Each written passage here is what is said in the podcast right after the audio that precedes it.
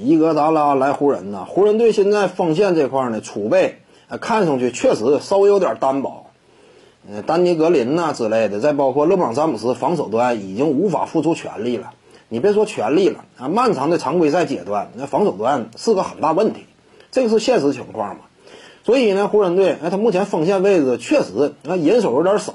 囤积了大量的啊能打后卫的球员。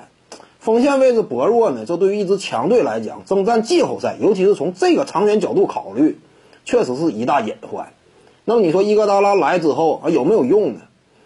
我感觉那肯定对于湖人来说是有用的，有一定的价值。尤其在季后赛当中呢，某些关键回合，面对特定的球队，尤其是你像快船这种湖人队的假想敌，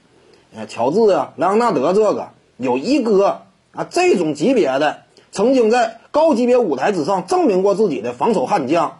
全面的防守型球员，以防守为己任的顶尖防守大闸，有他在的话，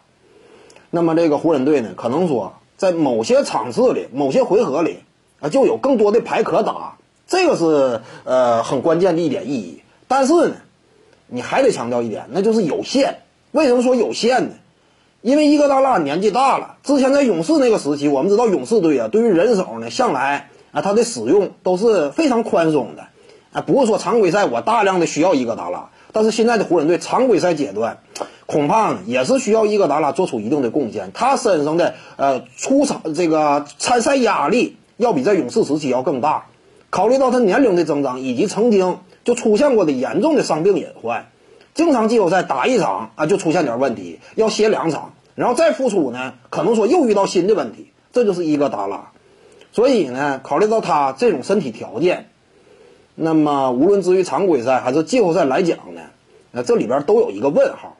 当然，如果他能保持健康的话，或者说湖人队呢出于季后赛的考虑啊，谨慎的在常规赛对他予以使用的话，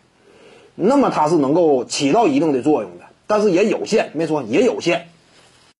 各位观众要是有兴趣呢，可以搜索徐静宇微信公众号，咱们一块儿聊体育，中南体育独到见解就是语说体育，欢迎各位光临指导。